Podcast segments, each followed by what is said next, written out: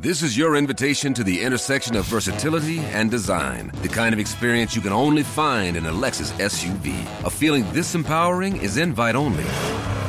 Fortunately, you're invited. Experience the versatility of the complete line of Lexus SUVs and some of the best offers of the year on select models at the Invitation to Lexus sales event, now through April 1st. Experience amazing at your Lexus dealer. Fußball Inside, der Expertenpodcast. Radioreporter Timo Düngen spricht mit den Sportredakteuren der BATS. Hallo und herzlich willkommen zu einer neuen Folge von Fußball Inside.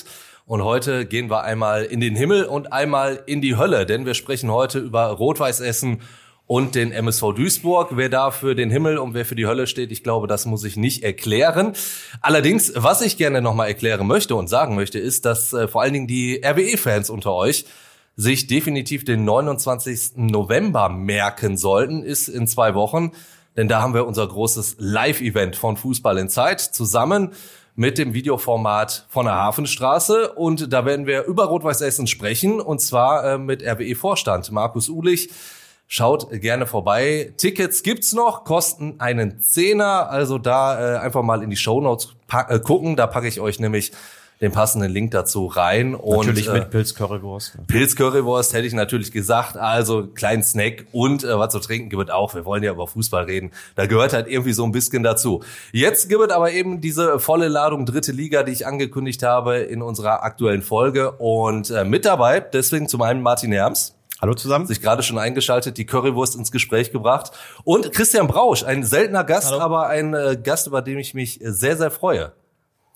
Ich, ich stelle mich auch noch kurz vor, ihr kennt das Spielchen, ich bin Timo Dungen, bin Morgenmoderator bei Radio M. Schalippe und als Fußballkommentator im Einsatz unter anderem bei den Spielen des MSV Duisburg. Also da kann ich durchaus auch ein bisschen aus dem äh, Nähkästchen plaudern. Wir wollen aber erstmal mit dem Himmel anfangen, mit Rot-Weiß Essen. Das sieht äh, tabellarisch natürlich richtig gut aus. Platz drei nach 15 Spieltagen. Hättet ihr RWE das vor der Saison so zugetraut? würde ich jetzt lügen, wenn ich ja sagen würde. Ne? Also nein, auf gar keinen Fall. Also ich glaube auch nicht äh, so nach den ersten Spielen, ne, äh, wo ja. es dann wirklich auch wackelig war und schon gar nicht nach diesen beiden herben Dämpfern da gegen Unterhaching gegen Ferl, wo du dann 0-4 und 0-5 verlierst und die Stimmung eigentlich so wirklich wieder zu kippen drohte. Dann wird auch noch der Kapitän irgendwie rausgeworfen. Sah dann irgendwie alles so nach so ein bisschen Soap Opera aus, ne? ja. richtig Theater. Und ja, dann holen die diese fünf Spiele raus. Ne? Ähm, es war schon wirklich beeindruckend. Also hätte ich jetzt sie nicht zugetraut, äh, wahrscheinlich keiner. Aber ähm, gut, wenn man fünf Spiele im Vor gewinnt, wenn man nach 15 Spielen eben auf Platz drei steht in der Tabelle, dann ist es ja auch nicht alles dem Zufall geschuldet. Dann hat man schon einiges richtig gemacht. Über diesen Turnaround-Punkt werden wir natürlich noch sprechen, aber Klar. ich höre bei dir raus, den Aufstieg würdest du RWE zutrauen. In der aktuellen Verfassung. Boah, also durchaus, sagen wir mal so, ich glaube schon, dass sie es äh, drauf haben, äh, vielleicht bis zum Schluss um Platz drei zu spielen, wenn man sich so die Tabelle anschaut. Ich glaube, Dresden und Regensburg, die beiden, das kristallisiert sich so ein bisschen heraus, sind, glaube ich, vorne weg. Die werden da auch sicherlich, denke ich mal, bleiben, wenn da nichts Großartiges passiert. Aber wenn man sich ja dahinter so die Konkurrenz anschaut, ne? also Rot-Weiß hat ja auf die ja, vermeintlichen Hauptkonkurrenten ja schon ein gewisses Polster, ne? Also sprich Sandhausen, ja. Bielefeld, Ingolstadt, ich weiß nicht, ob man den Fährlern zutrauen kann, da bis zum Schluss oben dran zu bleiben. Die haben auch schon drei hinter, sind hinter Rot-Weiß. Dann hast du noch Unterhaching, Aufsteiger, Ulm schwächelt so ein bisschen. Also so wie Rot-Weiß momentan Fußball spielt, so wie diese ganze Euphorie momentan auch da ist und ähm, man hat ja immer noch die Möglichkeit, im Winter nachzulegen, ähm, ist es denen durchaus zuzutrauen, ganz lange um diesen dritten Platz mitzuspielen. Zumal du eben genau nicht diese ganz vielen Übermannschaften hast. Also Dresden würde ich durchaus da wieder so hinzuzählen. Ja. Aber dahinter ist es dann natürlich schon breit gefächert. Dahinter, wie gesagt, also ein paar enttäuschende Vereine, ne? Ingolstadt, ja. Sandhausen, die so ein bisschen unter ihren Möglichkeiten geblieben sind, denen ist sicherlich noch zuzutrauen, eine Serie hinzulegen. Dafür haben die halt eine gewisse Qualität im Kader. Aber ähm, ja, die, ne, auf Rot-Weiß muss man erstmal fünf, sechs, sieben, acht Punkte aufholen. Christian, du als Euphoriebremse dann jetzt vielleicht. Ja, ist ja so ein bisschen mein Element. ja. Ähm, ich glaube, dass sie weit oben eine Zeit lang dabei bleiben könnten, aber vielleicht nicht, weil der eigene Kader so unfassbar viel hergibt, sondern weil eben die Konkurrenz dieses Jahr nicht so breit gefächert ist und wirklich Teams, die eigentlich man oben erwartet hat, aktuell etwas schwächeln. Ansonsten bin ich immer dafür, dass man Erfolge und Misserfolge versucht, mal wirklich richtig einzuordnen. Und das gilt jetzt auch im Fall dieser Erfolge. Man möchte RWE die Freude nicht nehmen und die sollen euphorisch sein, die Fans dürfen träumen. Aber wenn man die letzten fünf Siege nimmt, dann sieht man eine Entwicklung. Und ich habe auch immer gesagt, die Mannschaft ist besser als letztes Jahr. Aber trotzdem, man hatte natürlich auch so ein bisschen Papst in der Tasche, dass bei gewissen Situationen dann einfach das Glück auch mitgespielt hat, was man braucht, ähm, wenn man oben auch dabei bleiben will. Trotzdem glaube ich immer noch nicht, dass die Mannschaft so weit ist und so breit aufgestellt ist, dass es bis zum Ende ganz für oben reicht. Dann lass uns kurz auf den Moment gucken. Was macht RWE denn im Moment so stark? Zum einen, dass keine neuen Verletzten hinzukommen. Das heißt, die Mannschaft hat sich so erstmal gefunden. Felix Götze, der als Innenverteidiger überragt. Vorher hatte man das Gefühl, drei Wochen, dann hat er eine Krankheit, eine Verletzung, eine kleine. Dann war er im Mittelfeld irgendwie, fühlt er sich auch nicht so wohl. Ja. Dann Schapina ist natürlich eine wichtige Konstante, die die im Mittelfeld spielt. Der, der Wechsel zu Wonic vorne äh, hat meiner Meinung nach der Mannschaft gut getan. Der bringt viele Elemente rein, die es vorher so nicht gab, auch wenn er erst ein Tor geschossen hat. Aber er kommt viel mehr in die Abschlüsse rein. Brummer auf der linken Seite, selbst als Linksverteidiger, ist eine ganz wichtige ähm, Säule, die, die das Spiel trägt. Und natürlich der Torwart Jakob Golz, der ja. über alle Zweifel aktuell erhaben ist. Und diese Mischung macht's. Weniger Verletzte. Ähm, Dabrowski hat auch ähm, die Mannschaft ein Stück weiterentwickelt. Alles schön und gut. Und trotzdem glaube ich aber, dass es dann trotzdem nicht reicht, weil wenn mal zwei, drei irgendwann ausfallen sollten und mal so eine kleine Negativspirale eventuell kommt, ja. dann ähm, glaube ich, dass sie es nicht so auffangen können wie vielleicht andere Vereine. Also fußballerisch ist es auf jeden Fall deutlich, deutlich besser geworden. Das kannst du nicht mehr mit dem Rumpelfußball letzten Saison irgendwie vergleichen. Also man sieht schon, alleine die beiden Innenverteidiger, die finde ich überragend. Ne? Alonso und Götze, auch Alonso, wie er das erste Tor am Sonntag gegen Mannheim vorbereitet mit dieser Flanke, können halt auch nicht viele Innenverteidiger. Ne? Also die sind wirklich ballsicher, spielen von hinten raus. Der Golz hast du schon angesprochen, einer der besten Torhüter momentan in der dritten Liga. Und das und, ganz kurz, wo du sagst, ja? spielen hinten raus. Das machen sie jetzt auch ein bisschen besser. Wenn du die ersten Spieltage ansiehst, da haben sie sich jedes ja, aber selber reingelegt. Götze hinten drin kannst du das schon ein bisschen besser, ne? Also nichts gegen Felix Bastians, aber Herr Götze hat da technisch schon ein bisschen mehr drauf, ne? Ihm ist aber neulich auch fast einer passiert im Heimspiel. Das, das kann ist, schon mal passieren. Ist nicht ins Auge ja, gegangen, aber ja, äh, aber auf jeden Fall, es sieht halt einfach besser ja. aus. Ist ein Plan dahinter, das, das merkt man halt einfach, ne? Schapina sowieso im Zentrum. Aber ja, du hast natürlich auch recht, ne? Man hat auch ein bisschen Glück, dass sich jetzt wirklich wichtige Spieler noch nicht verletzt haben. Ich glaube, gegen Ferl haben Schapina und Götze beide gefehlt. Und Eisfeld äh, schon ein bisschen länger, dann hast du es schon gemerkt, ne? Aber es sind nicht viele. Eisfeld, der kommt da bald wieder zurück. Natürlich darf es nicht passieren, mal wie bei jeder anderen Mannschaft auch. Ne? Wenn sich da wichtige Spieler verletzen, wird's wird schwierig. Aber mein Gott, lass dir noch mal zwei, drei Spiele gewinnen bis zur äh, Winterpause dann hast du ja noch mal die Möglichkeit, noch mal nachzulegen ne? und dich dann äh, in der Breite zu verstärken und vielleicht, was meiner Meinung nach immer noch so ein bisschen so der Knackpunkt ist, vorne zentrale Spitze. Leonardo Vonic ist jemand für die Zukunft. Man sieht auf jeden Fall, er hat Veranlagung, er hat auch deutlich mehr Sprung reingebracht als Dombuja. Aber er ist halt immer noch nicht so weit, dass er dir irgendwie 10, 15 Tore in der dritten Liga garantiert. Ich du hast generell schon, in der Offensive einige Positionen, ja. wo so ein bisschen Fantasie noch nach oben ist. Ne? Auf den Außen, ob es jetzt ob es ein Young ist, ein Müsel in der Zentrale, die alle auch so einen kleinen Schritt noch mal gemacht haben, aber noch nicht da sind, wo man sie vielleicht erwartet oder was sie auch selber von sich erwarten. Da ist noch nicht diese permanente Torgefahr, diese permanente Gefahr, dass, dass da irgendwie was vorbereitet wird. Nehmen sich alle noch so aus ihre Auszeiten und deshalb, ja, in der, in der ganzen Offensive ist äh, noch deutlich, deutlich Fantasie, was die Zukunft angeht. Ich merke schon, ich muss euch nur kurz anpieken und dann ist erstmal Redeschwall auf jeden Fall vorhanden, finde ich schon mal sehr, sehr gut.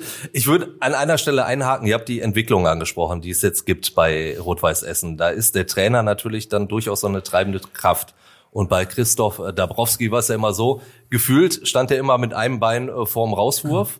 Also äh, im Umfeld, im Verein selbst habe ich mir sagen lassen, nicht unbedingt so, sagt aber man, sagt man. Ja. Genau, sagt man, da wäre das Vertrauen immer da gewesen. Aber ich sag mal, allerspätestens, als es diese Klatschen gab, äh, dieses äh, Gegenspiel in Unterhaching, wo du 4-0 verlierst, 0 zu 5 gegen Ferl.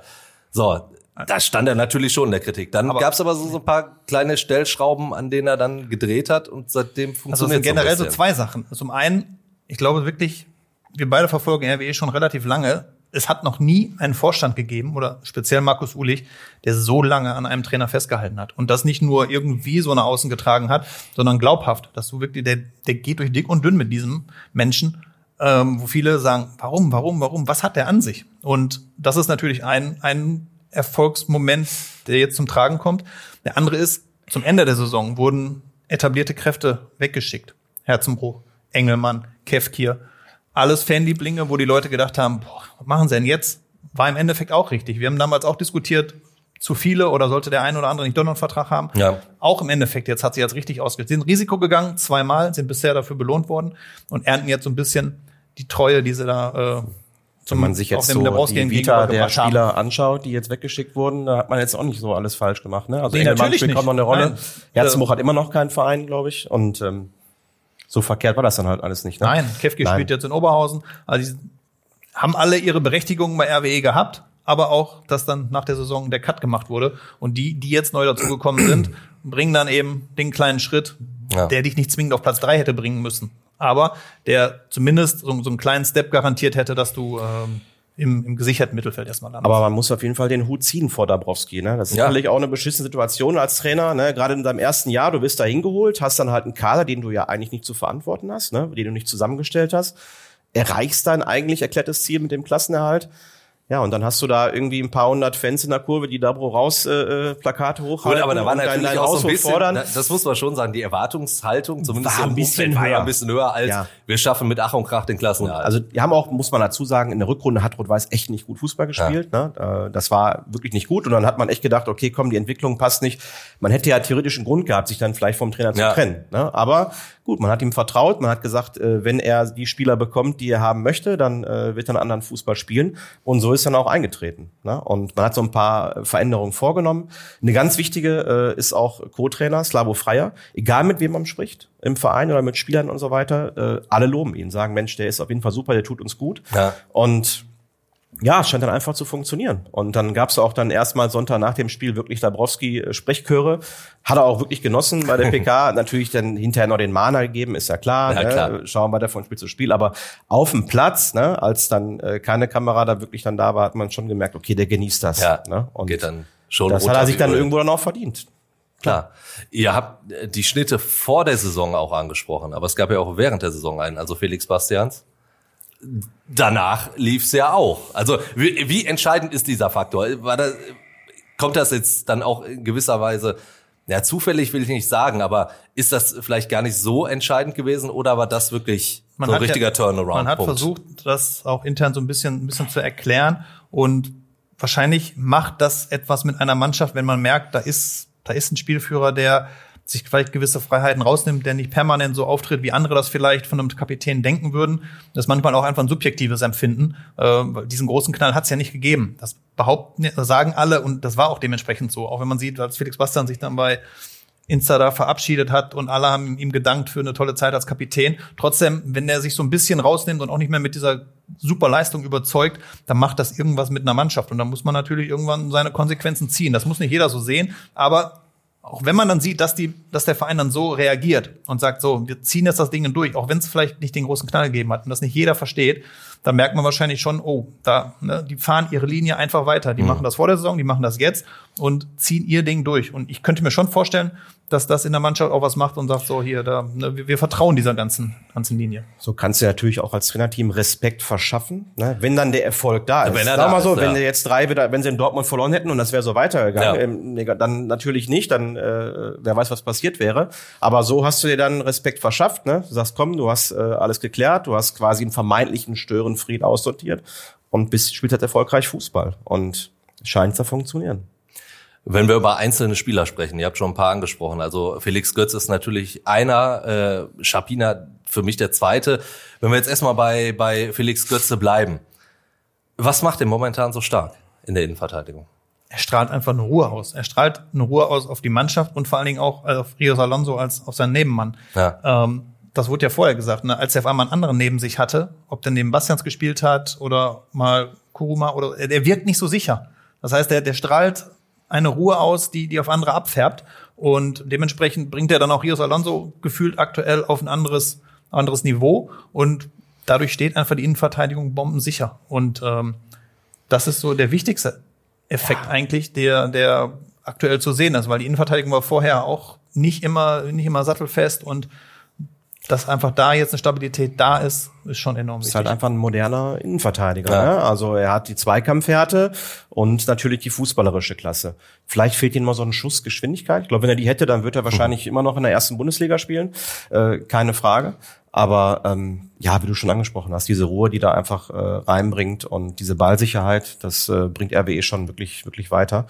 Die Frage wird natürlich sein, ähm, die stellen sich jetzt auch natürlich viele Fans, kannst du den Mann halten? Er stellt sich ja ins Schaufenster, denn du hast auch schon gesagt, in der Kreisliga würde man sagen, ja, der hat mal höher gespielt. Würde da man merkt man sagen. natürlich dann auch und wahrscheinlich will er auch irgendwann nochmal höher spielen. 25 ist er, glaube ich. 25 Jahre alt, klar, der könnte jetzt noch mal einen ordentlichen Ja. Vertrag irgendwo unterschreiben. Ne? Ähm, Das ist die nächste, das ist es, ne, was der Erfolg mit sich bringt. Also manchmal weißt du gar nicht, warum du zwingend so weit oben stehst, wenn ich ja überlege, Dresden, wo man 3-1 gewonnen hat und ähm, das auch komplett anders hätte ausgehen können. Dann gab es noch so ein, zwei andere Spiele und trotzdem bist du jetzt auf einmal in einer Fallhöhe, wo du wirklich auch was verlieren kannst wieder. Ne? Du kannst vor allem auch Spieler. Ne? Götze läuft aus, äh, andere, Ja. die sich ins Schaufenster stellen, ist die gleiche Frage, kommen da irgendwann, weil das war ja genau das Problem, was bei RWE in den letzten Jahren war. Es hat überhaupt keinen interessiert, wer da spielt in dem Sinne von anderen Vereinen.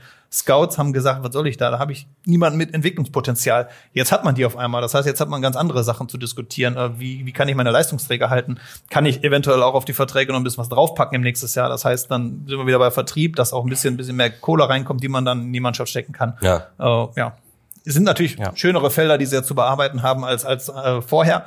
Aber jetzt müssen sie wieder anders denken und gucken erstmal, wie, wie kann ich meine Leistungsträger halten. Ja, aber bei Götze, glaube ich, könnte es echt schwer werden, wenn du es nicht in die zweite Liga irgendwie schaffst. Ja. Ähm, ja, der wird Angebote haben. Also ich glaube, der kann sich wirklich ein paar Zweitligisten aussuchen ähm, mit der Qualität, die er hat. Golz hat man ja noch unter Vertrag. Ist, glaube ich, auch so ein Kandidat, dem man zutrauen könnte. Ich meine, die HSV-Vergangenheit kennt man. Ähm, würde da sicherlich gut reinpassen. Aber ja, natürlich. Dann hast du einen Obus, der ist ausgeliehen. Das sind halt alles so Leute, äh, die würdest du jetzt gerne halten. Das wird dann nicht so einfach. Ne? So ein bisschen die Kehrseite der Medaille. Na klar. Schapina, den hat man vor der Saison neu geholt äh, vom SC Verl und ich habe den ja äh, tatsächlich jetzt im Stadion nur einmal gesehen, das war beim Derby in Duisburg. Da hat er ein Eigentor Da hat er ein Eigentor gemacht, aber ansonsten hast du ja gemerkt, der hat ja wirklich ein- eine Ausstrahlung, der hat ja eine Anziehungskraft, der hat eine Ruhe am Ball, Ja. der hat immer den Kopf oben, der hat innerhalb kürzester Zeit für Drittliga-Verhältnisse Ball angenommen, geguckt, auf der rechten Seite steht jemand frei, Ja. hat ihn dann gefunden. Also der, das ist ja wirklich Wahnsinn, was der für eine Präsenz hat im Essener Spiel. Total, der war halt so wichtig für diese Mannschaft. Ne? Das brauchten sie ja auch so ein bisschen, so diese Zweikampfwerte. Niklas Tarnath hat ja letztes Jahr auch nicht so schlecht gemacht im zentralen Mittelfeld, war auch ein guter Ballverteiler, aber einfach so diese, diese physische Präsenz hatte er halt nicht Ja. wie, wie Schapina. Und das war halt so der Erste, der hat seinen Worten wirklich dann Taten folgen lassen, der dann immer sagte, ja, Hafenstraße geil, freue ich mich, haben schon ganz viele andere gesagt. ne? Aber bei dem hast du echt gemerkt, okay, die nehme ich es ab so. Ne? Hat dann gesagt, Ja. ach ja, ist mir doch egal, ne? Stadion ist voll, ist doch geil, ich gebe da Gas, ne? das motiviert mich.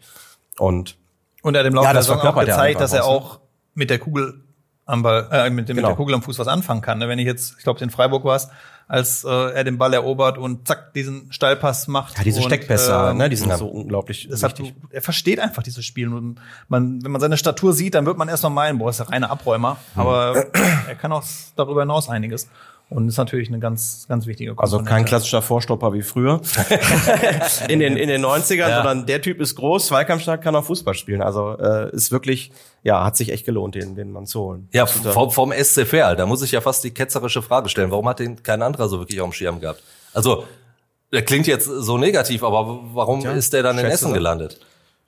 Wahrscheinlich hat er andere Angebote gehabt. Also ist jetzt sehr selten, dass dann wirklich nur ein Verein mal anfragt. Aber vielleicht hatte RW in diesem Fall die besten Argumente, weil so wie man den jetzt kennenlernt, macht es ja auch den Eindruck, dass er einfach drauf steht. Ne? Also, und wenn die Gegner ihn auspfeifen, wenn er vor so einer vollen Hütte spielt und dass da einfach mal dieses Gesamtpaket mit der Kulisse schon ein gewichtiges Argument war. Ich glaube jetzt nicht, dass Zweitligisten sofort ihn auf dem Zettel hatten oder so, weil das ist ja schon ein Riesensprung. Aber dann, dass die dritte Liga mit RWE dann schon ähm, für ihn eine sehr interessante Sache war. Und also ich würde mich sehr wundern, wenn, wenn kein anderer Verein da irgendwie Ja, die waren ja schon- die waren ja schon früh haben aber auch eine Ablöse bezahlt, ne? Also war Ja, auch nicht ablösefrei, das kommt auch dazu. Genau wie bei Götze, wo, wo RWE ein bisschen Geld in die Hand genommen hat. Und das wird vielleicht auch noch ein Grund gewesen sein, aber Rot-Weiß war ja relativ früh dran, also dann Ja. kann man noch Jörn Nowak für danken für den Transfer. Äh, Das war schon, ja, hat sich wirklich gelohnt, muss man sagen. Wenn wir vor der Saison über Rot-Weiß Essen gesprochen haben, da, da waren gerade so im Sommer waren teilweise für Drittliga-Verhältnisse große Namen auch so im Gespräch in Sachen Neuzugänge. Die sind dann am Ende nicht geworden. Und trotzdem greift das durchaus ineinander. Also Obus hast du auch schon angesprochen. Ausgeliehen vom 1. FC Köln, der macht das gut. Ja, also wenn die Finanzen natürlich nicht entsprechend sind, dann muss man halt kreativ werden. Ne? Und das hat auf jeden Fall Marco Stegmann geschafft, der Kaderplaner. Ähm, Obus ist ja so ein kreativer Transfer, ein Ja. junger Mann, der äh, ja von Köln ausgeliehen ist. Letztes Jahr in Kiel hat er es noch nicht unter Beweis gestellt, dass er in der zweiten Liga spielen kann. Da war es eher mau. So, demnach war es macht durchaus Sinn, den in der dritten Liga mal auszutesten. Und äh, ja, also am Anfang hat er mir nicht so gut gefallen in den ersten sieben, acht Spielen, aber so langsam kommt er richtig ran. Jetzt hat er ja wirklich einen Lauf. Jetzt hat er glaube ich dreimal in Folge getroffen. Ja, oder auch andere. Lukas Brumme, hat auch kaum jemand auf dem Schirm. Der hat ja lange auch vorgespielt bei RWE.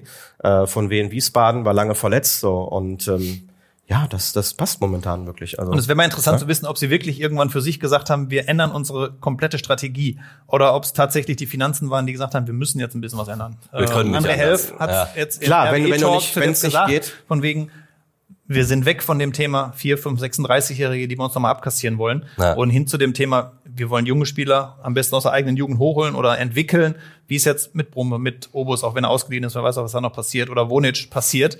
Ähm, und das spricht ja auch so ein bisschen für das, was Markus Stegmann in der Vergangenheit bei Viktoria Köln gemacht hat. Da haben sie das ähnlich gemacht. Sie sind nicht ähm, auf diese altehrwürdigen Spieler gegangen, die aus dem Profitum kommen und vielleicht noch mal ein bisschen was zeigen wollen in der dritten Liga, sondern hat da auch schon Leistungsträger aus Regionalligen sich geholt und versucht damit eine Mannschaft zu entwickeln. Bei Viktoria hat es zusammen äh, mit, mit ähm, Wunderlich damals gut geklappt und ein bisschen sieht so aus, als wenn er das bei RW auch gerade versuchen möchte. Ob es aus der Not rausgeboren ist oder Ja. ob das auch ein bisschen so seine, seine Strategie ist, eine Mannschaft zu entwickeln, das ähm, kann man jetzt nicht genau sagen, aber aktuell kann man nur sagen, dass es wirkt. Momentan ist es ein Paradebeispiel Ja. ne, für jeden Kaderplaner. Du hast halt eine sehr junge Mannschaft, eine der jüngsten Mannschaften in der dritten Liga, hast Leute geholt, die sich weiterentwickeln können, die sich auch weiterentwickeln tatsächlich.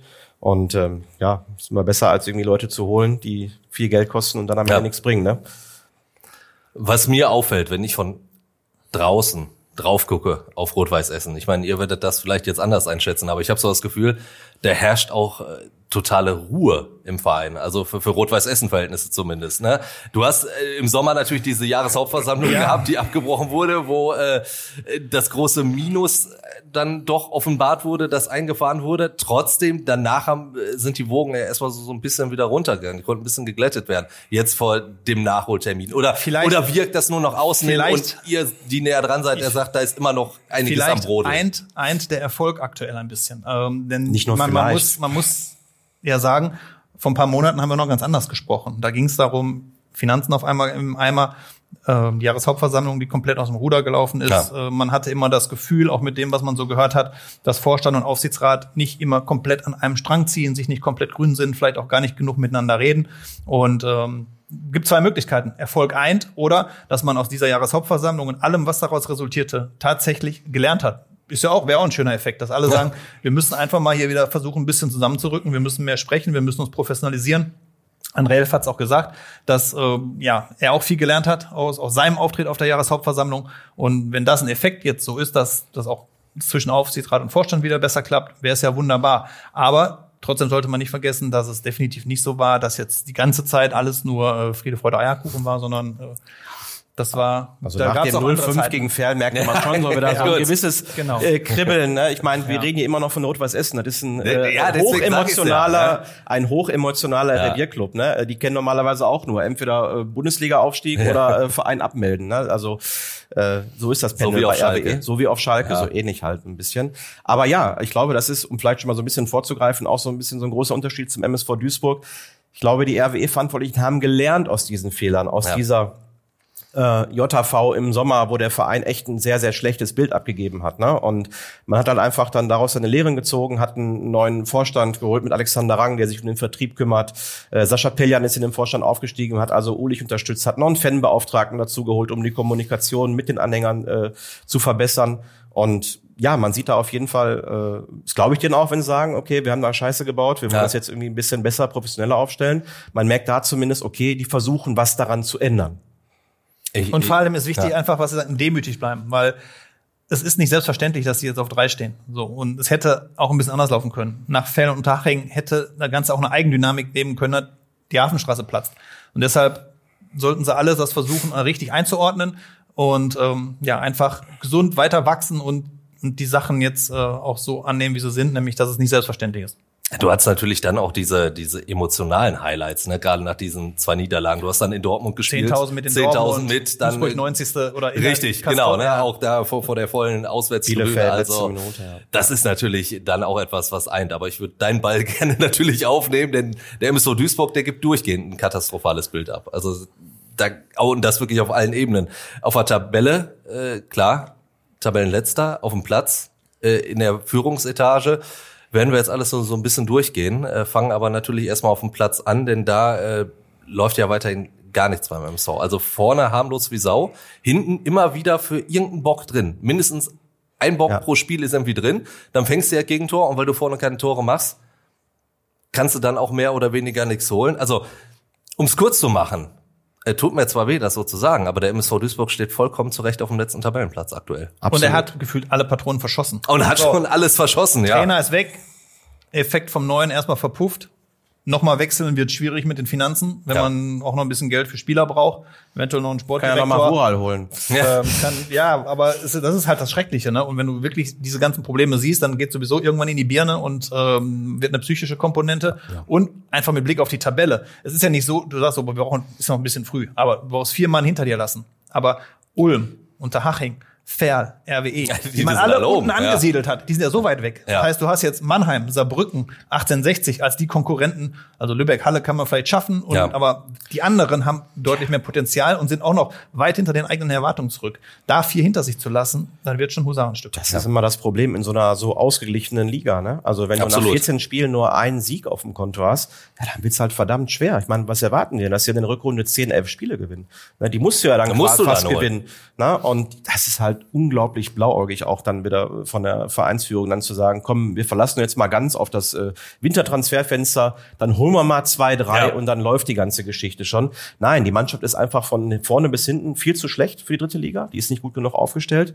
Und Erstens die Frage, die werden wir noch zu sprechen kommen, wer soll die Leute holen? Ne? Ja. Und wen willst du holen? Also im Winter Richtig. garantiert dir niemand wirklich großen Erfolg. Ne? Du kannst ja nur auf ja vermeintlich unzufriedene Spieler zurückgreifen, die in ihren Vereinen nicht spielen, keine große Rolle spielen, weil wer lässt dann seinen Leistungsträger jetzt gerne gehen im Winter? Ne? Klar. Einen haben sie jetzt im Training schon, den könnten sie theoretisch holen. Ne? Aber Ja, aber auch ein Vereinsloser, sagt ja auch- 34-Jähriger seit Juli nicht gespielt. Genau. Ja. Äh, so in Gedanken 34 wahrscheinlich auch schon, Genau, Ja, du in brauchst ja Gedanken- jetzt Leute, die dir jetzt sofort weiterhelfen, ne? die dir wirklich Tore garantieren vorne, ne? Weil äh, über die Torquote, da brauchen wir ja gar nicht drüber reden. Ist ja mit einem ja schwindelig mal.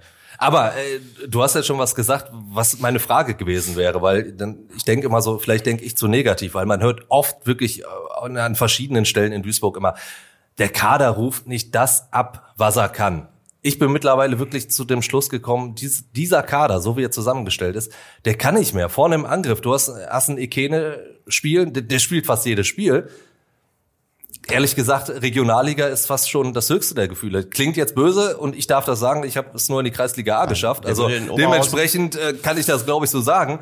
Ähm, äh, dazu Benny Giert, der ja in der letzten Saison ein paar Mal getroffen hat, aber auch nur noch wie Falschgeld über den Platz läuft. Ich glaube, gegen Ingolstadt hat er keinen Ballkontakt gehabt, bis er ausgewechselt wurde.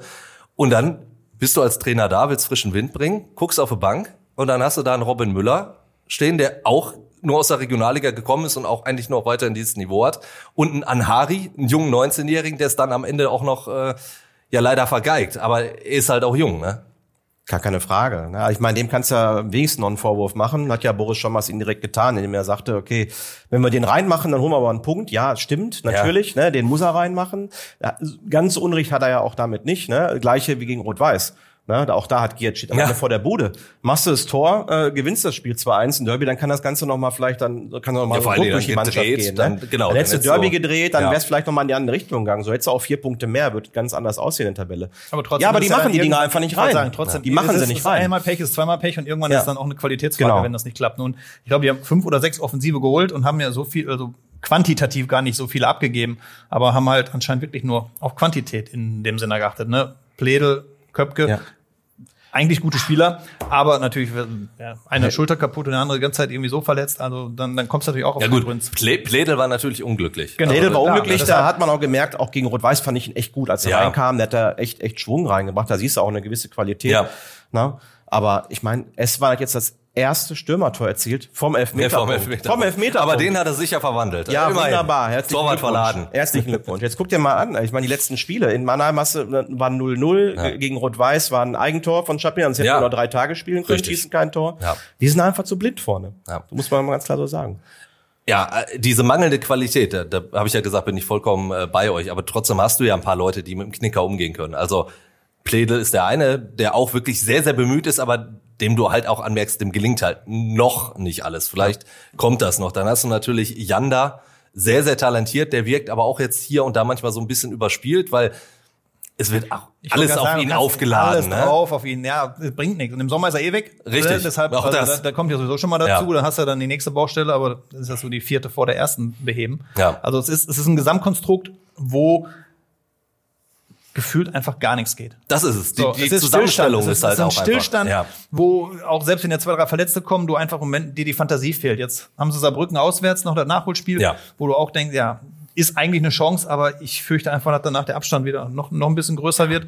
Und ähm, auch mit dem, mit dem Restprogramm jetzt noch, es gibt eigentlich wenig, was die Hoffnung macht. Und ja. wenn das einmal so in den Köpfen angekommen ist und die auch wissen, boah, irgendwie einer macht eh jedes Mal den Bock, dass wir sowieso mal eins schon mal drin haben und dann müssen wir zwei schießen, wir wissen nicht mal, wie wir eins schießen. Das ist so, so ein, ist ein Teufelskreis, aus dem die Duisburg, glaube ich, in diesem Jahr nicht mehr rauskommen. Ich fürchte, diesmal erwischt sie. Steigen. Ich denke mal, die steigen ab, wenn kein Wunder passiert. Also es ist wirklich eine ganz, und dann ganz werden die Lichter aus. Muss, muss man auch ja. so klar sagen. Muss man befürchten. Also du musst ja schon wirklich, du bräuchtest schon wirklich richtig, richtig Glück ne, mit Transfers im Winter, dass du da zwei, drei Leute findest, die dich wirklich sofort weiterbringen. Ja. Na, und das ist nicht immer so einfach. Und dann musst du schon eine überragende Rückrunde spielen. Erinnert so ein bisschen so an Schalke, ne? Letztes Jahr in der Bundesliga-Saison. Ja. Die haben ja auch eine ganz schwache Hinrunde gespielt, waren dann Achter und es reichte trotzdem nicht. Also so eine ähnliche Rückrunde musst du dann spielen als ja, MSV Duisburg. Definitiv. Ich weiß, viele werden jetzt sagen, jetzt fängt er wieder mit dem Stoppelkampf an. Aber ich, ich fange nochmal mit dem Stoppelkampf an, weil klar, er musste gehen, wurde so entschieden von Ralf Festkamp und äh, Thorsten Ziegner, Sportdirektor und Trainer, die jetzt beide nicht mehr da sind, dass Moritz Stoppelkamp spielerisch dieser Mannschaft immer noch gut tun würde, glaube ich, steht vollkommen außer Frage. Allerdings hieß es ja auch immer so, es soll sich eine neue Hierarchie dadurch bilden. Dadurch, dass der Führungsspieler schlechthin oder zumindest der, der es auch immer nach außen so, ja, auf den es projiziert wurde, der sollte weg, dadurch sollte sich irgendwas Neues aufbauen. So, haben wir auch schon vor ein paar Wochen geklärt, auch das hat ja nicht funktioniert. Aber noch viel schlimmer ist, offenbar hat diese Trennung von Moritz Stoppelkamp ja auch irgendwie so, so einen kleinen Bruch innerhalb der Mannschaft gebracht. Weil, ich weiß nicht, ob ihr es äh, gesehen habt, äh, im Halbzeitinterview bei den Kollegen von Magenta, da war Joshua Bitter, äh, der halt nicht spielen durfte. Und er wurde natürlich auch auf Moritz Stoppelkamp angesprochen und hat dann nur gesagt, ja, Klar, fehlt uns so ein Spieler, der war in den letzten drei Jahren Topscorer. Und mehr möchte ich dazu nicht sagen.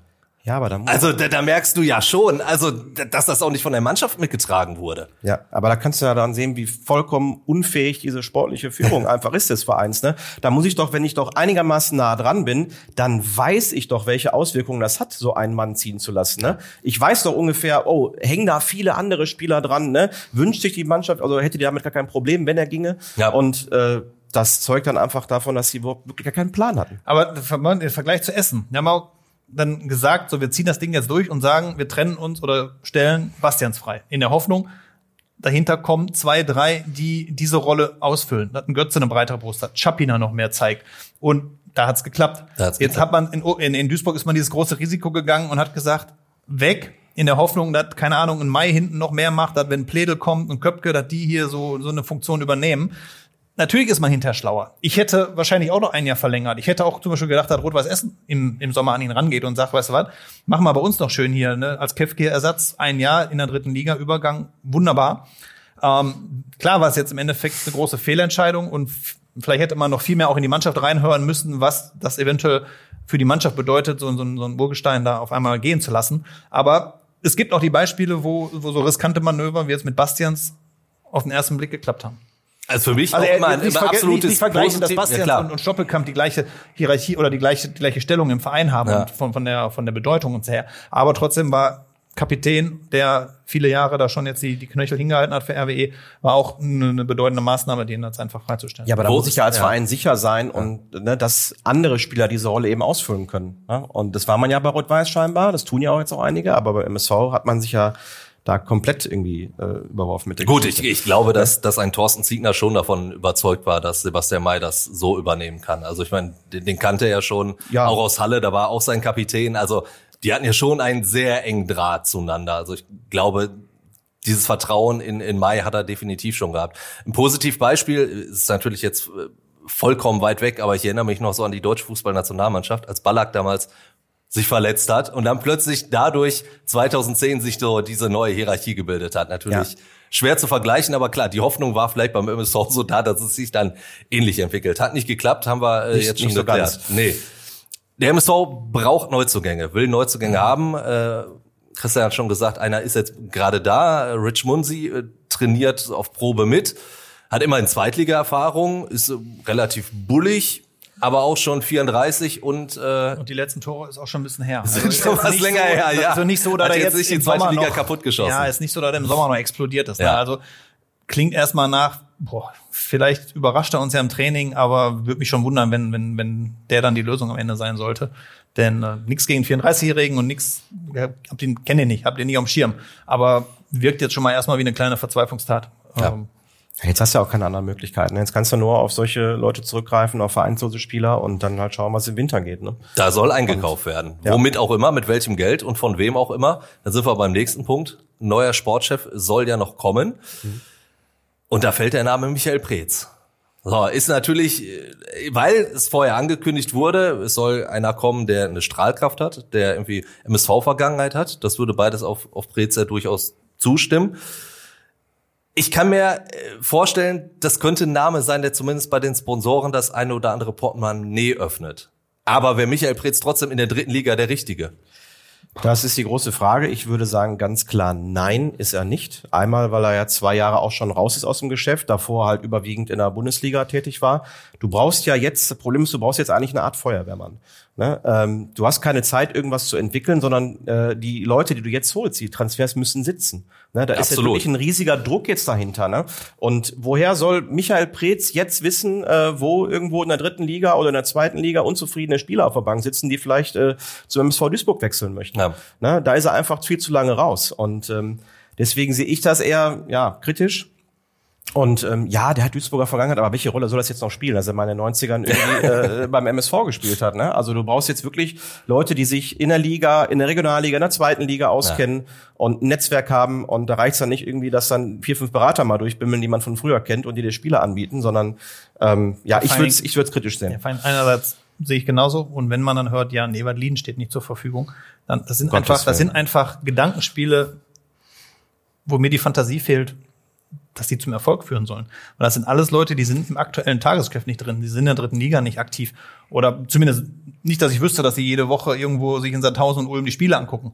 Deshalb kann ich mir nicht vorstellen, wie die diese wichtigen Transfers entscheiden sollen, die den MSV eventuell retten. Weil es, wir reden jetzt auch nicht über sechs neue im Winter. Wie sollen die ja bezahlen? Das ist ja völlig utopisch. Wir reden davon, dass die vielleicht zwei, drei holen. Und das sollte dann tatsächlich jemand machen, der wirklich äh, im Tagesgeschäft drin ist. Deshalb, auch wenn so ein Name Küstersfeld oder so, wäre viel logischer, einer, der sich wirklich auskennt und ähm, Stallgeruch hier hat in der, in der Umgebung. Er war vorher in Wuppertal, der kennt sich hier so aus, dass er ähm, Aber haben wir nur sieben gespielt. Hamburg, ja. der vermutlich aus dem Stand ein paar Namen nennen könnte, auf die, ohne dass ich ihnen zu nahe treten will, Prez oder Lien jetzt nicht so zwingend auf dem Schirm hätten. Ja, du hast einfach keine Zeit mehr für Experimente. Ne? Also ist wirklich äh, ja. Alarmstufe rot beim MSV Duisburg. Absolut. So, die Leute, die, also mit dem Kader schaffst du den Klassenerhalt nicht. Ich glaube, da sind wir uns einig. Und äh, die Leute, die du jetzt holst, die müssen sitzen. Da gibt's halt keine Möglichkeit mehr, sich irgendwie im Flop einzuhandeln. Ich glaube wirklich, das, das ist so der, du hast vorhin gesagt, es wurden schon alle Patronen verschossen, so die vielleicht allerletzte Patronen, dass du zumindest irgendwie einen Namen holen willst, der so ein bisschen, ja, Strahlkraft hat, um, ja, um halt auch irgendwie wieder die, die Fans ins Boot zu holen, weil das merkt man auch. Die sind nicht mehr sauer, die sind nicht mehr angefressen, die sind nur noch resigniert.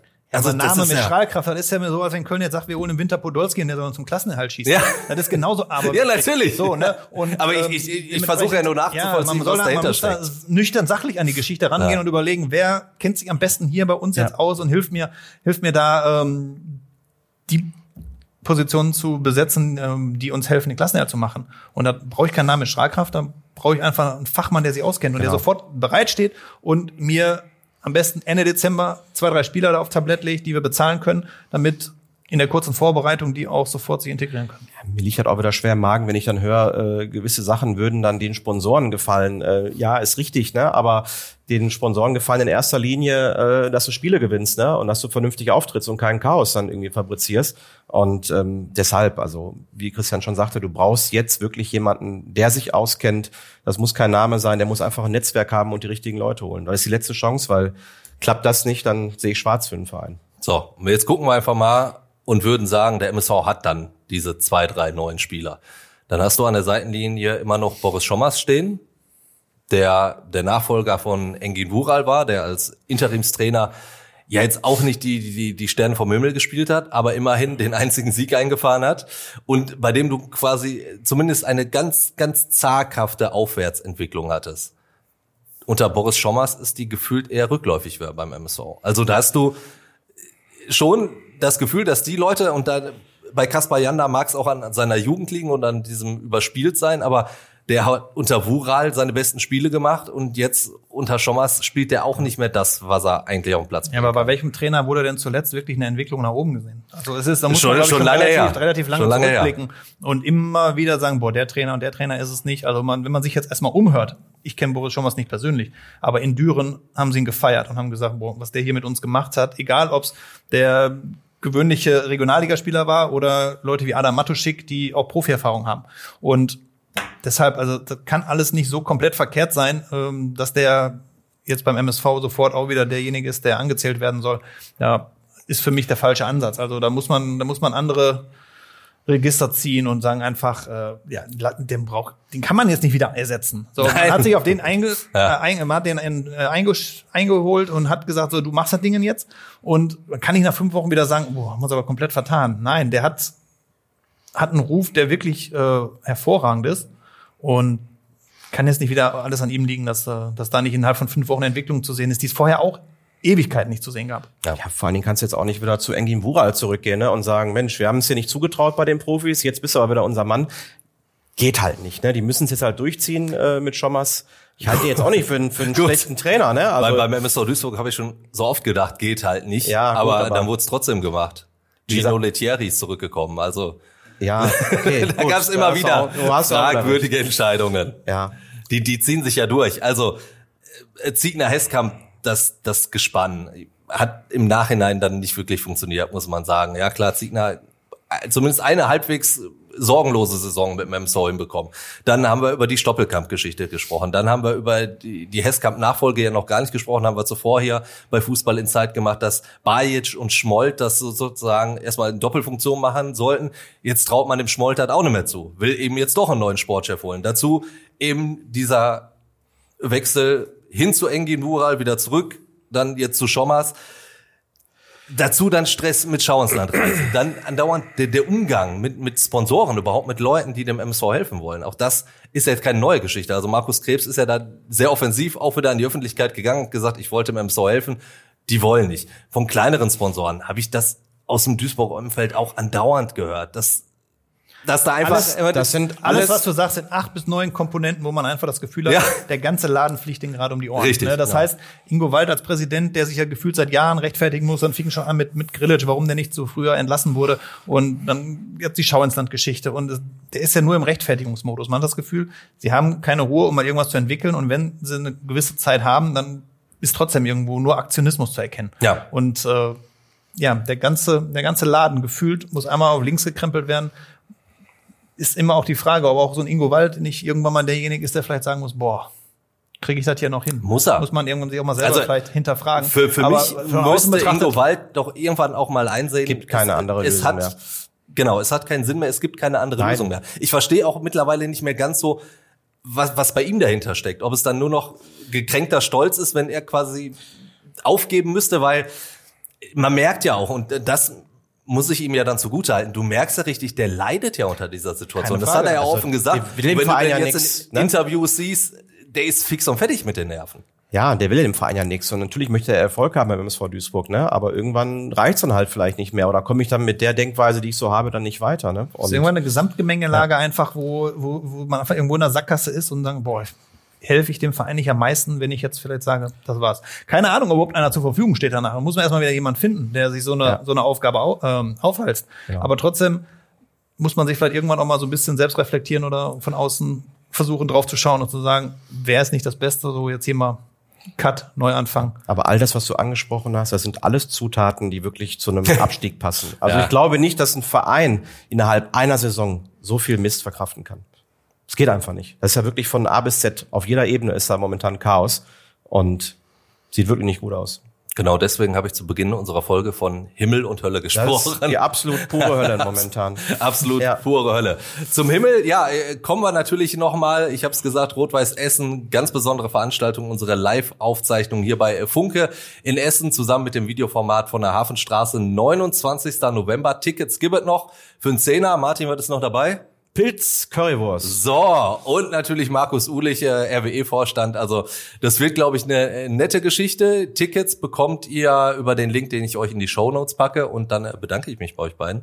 Sehr, sehr viel Spaß gemacht, Danke auch wenn es, muss ich ja sagen, aus Duisburger Sicht, ihr, ihr wisst das, in meiner Brust schlägt ein MSV-Herz, hat's wehgetan, aber nun gut, musste ich halt auch mal durch. Mussten auch alle Essener schon durch. Also, das weiß ich. Am, am ich weiß, wie, wie oft ihr gelitten habt. Weiter. In welcher Liga auch immer. War so 14 Jahre nicht im Profifußball war auch nicht so einfach. Ne? Das, das wird Für hart. den RWE-Fan. Ich hoffe, da kommt der MSV Duisburg nur irgendwie drum herum. Wir werden es auf jeden Fall mitverfolgen hier bei Fußball in Zeit. Hören uns nächste Woche Donnerstag wieder. Bis dahin. Ciao, ciao. Ciao. Ciao. Fußball Inside. Der Expertenpodcast. Von den Lokalradios im Ruhrgebiet und der Watz. Jeden Donnerstag neu. Überall, wo es Podcasts gibt.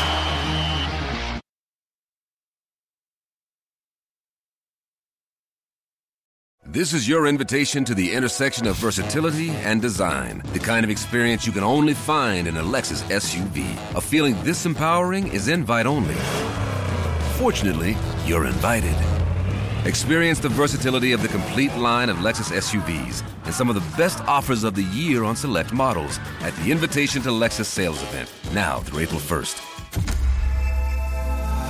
Experience amazing at your Lexus dealer.